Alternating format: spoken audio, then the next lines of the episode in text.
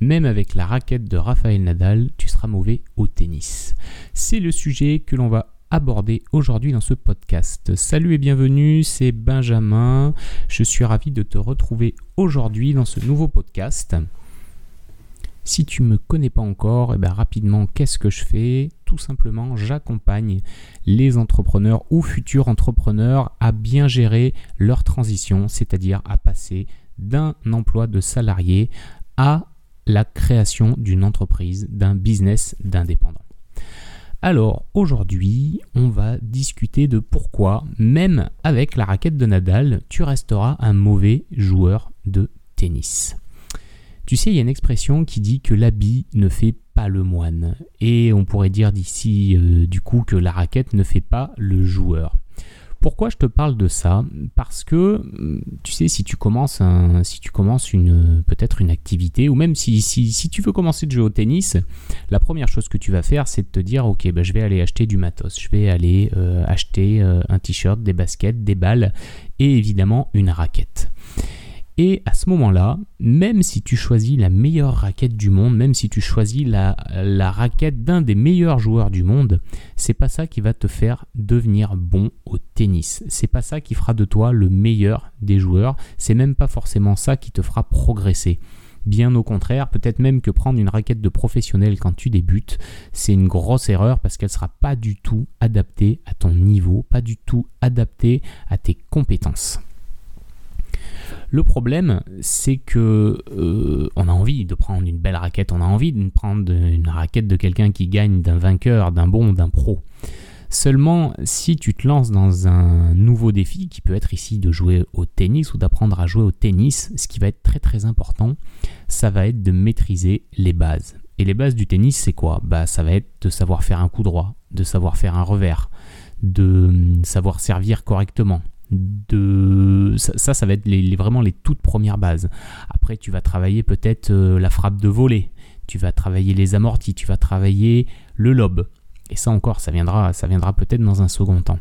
Ce qui est important de comprendre, c'est que tant que tu ne maîtrises pas ces bases-là, tant que tu ne maîtrises pas ce qu'on appelle les fondamentaux dans le sport notamment, eh ben tu, ça, va, être complètement inutile pour toi d'avoir une raquette de professionnel. C'est seulement une fois que tu vas maîtriser ces fondamentaux que tu vas pouvoir commencer à travailler et à prendre des outils qui sont adaptés à ton niveau. Et euh, ce qu'on oublie souvent de dire, c'est que cette maîtrise-là des fondamentaux, elle est acquise par quoi?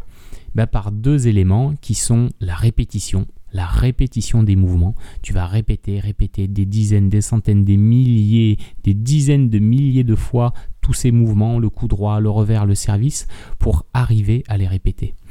Et justement, pour parvenir à les répéter, il va, falloir persévérer. Il va falloir que tu sois persévérant parce que bah, ça demande de la patience, de la motivation, de la discipline pour réussir à répéter, répéter encore ces gestes au fil des semaines, des mois, voire des années.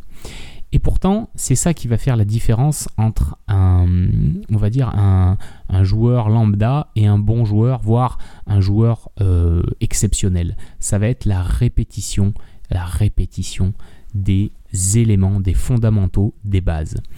Tu sais, moi, j'aime bien le rugby et il y, a un joueur anglais qui s'appelle Johnny Wilkinson qui euh, était connu pour être très très bon, notamment euh, pour frapper les balles, euh, frapper le ballon au pied lors des pénalités ou lors des pénalités, on va dire, ou lors des transformations après un essai. Et ce, ce joueur-là, j'avais vu qu'il passait énormément, énormément de temps à s'entraîner justement à frapper des pénalités. quand, les, quand, les, autres joueurs avaient terminé leur entraînement, ben lui, il restait pour frapper encore pénalités. Quand les autres joueurs, euh, ils n'étaient pas encore sur le terrain le matin, lui, il y était plutôt pour commencer à frapper des pénalités.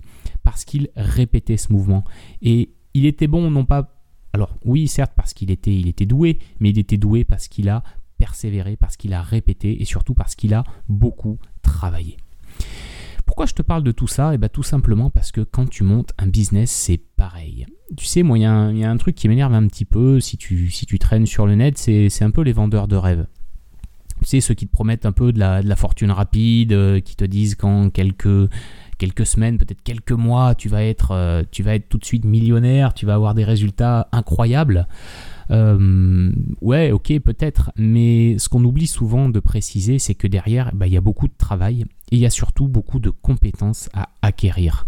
C'est comme pour le sport. Dans un business, un business durable, tu vas avoir des fondamentaux à maîtriser, à développer. Et ce qu'on voit beaucoup, et moi j'en vois aussi beaucoup, tu l'as peut-être remarqué, tu as beaucoup de gens qui se lancent à l'arrache. Non pas qu'ils sont mauvais, non pas qu'ils n'ont pas de bonnes idées, non pas que, leur business ne pourrait pas tourner, mais le problème c'est qu'ils n'ont pas travaillé les bases, ils travaillent pas suffisamment leurs bases. Et du coup, bah, il y a beaucoup de ces gens-là qui disparaissent. Euh, tu, le site web n'existe plus, on n'entend plus parler d'eux au bout de quelques mois, voire quelques années. Euh, et, d'ailleurs, moi le premier, tu sais, j'ai avant de, lancer gérer son temps.com, j'ai lancé deux autres blogs qui ont été des, lamentables échecs parce que bah, j'avais pas du tout euh, travaillé les bases. Ces bases-là, on va les voir.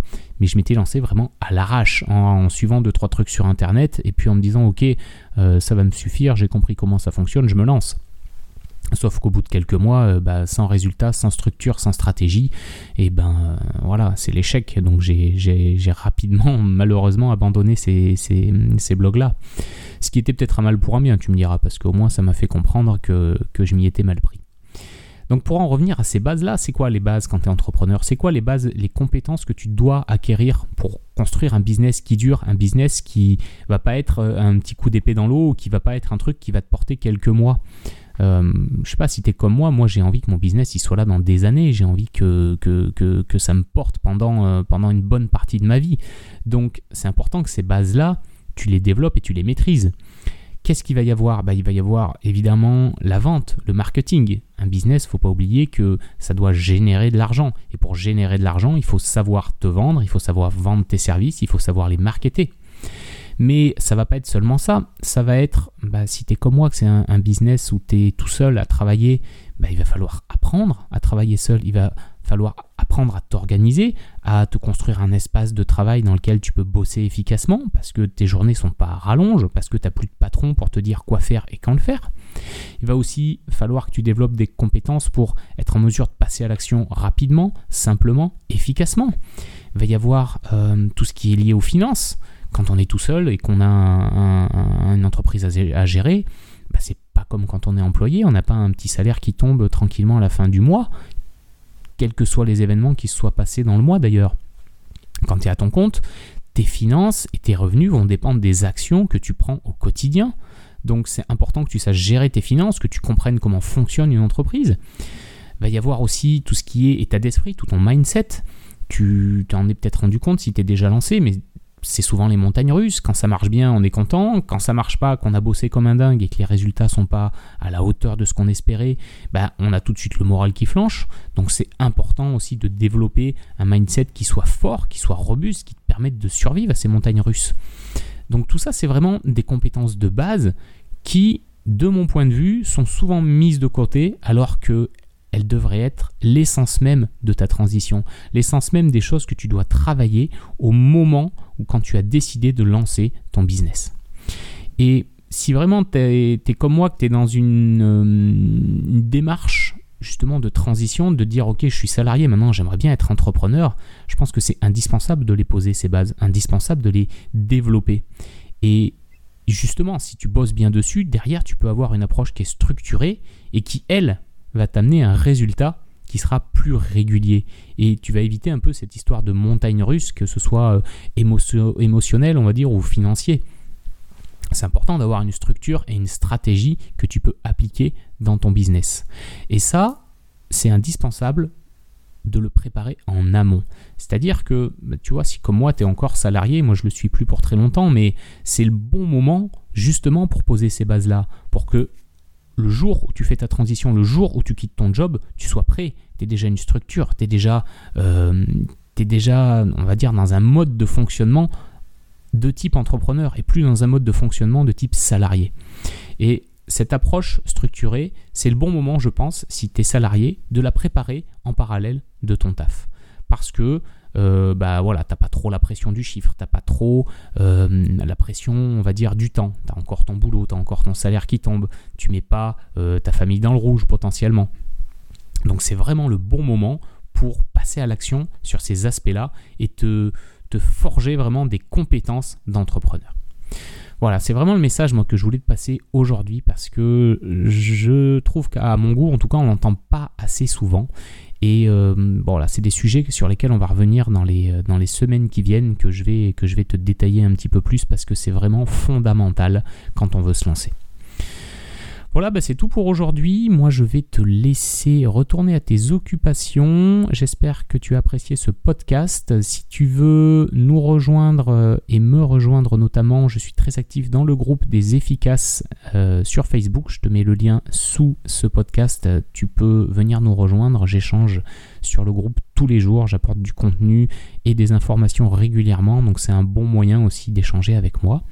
Si ça t'intéresse de travailler bah, justement cette transition, de, voir ce que tu peux mettre en place, commencer à, regarder comment développer ses compétences, tu peux également bosser en direct avec moi. Il me reste pour le mois d'octobre une place de coaching.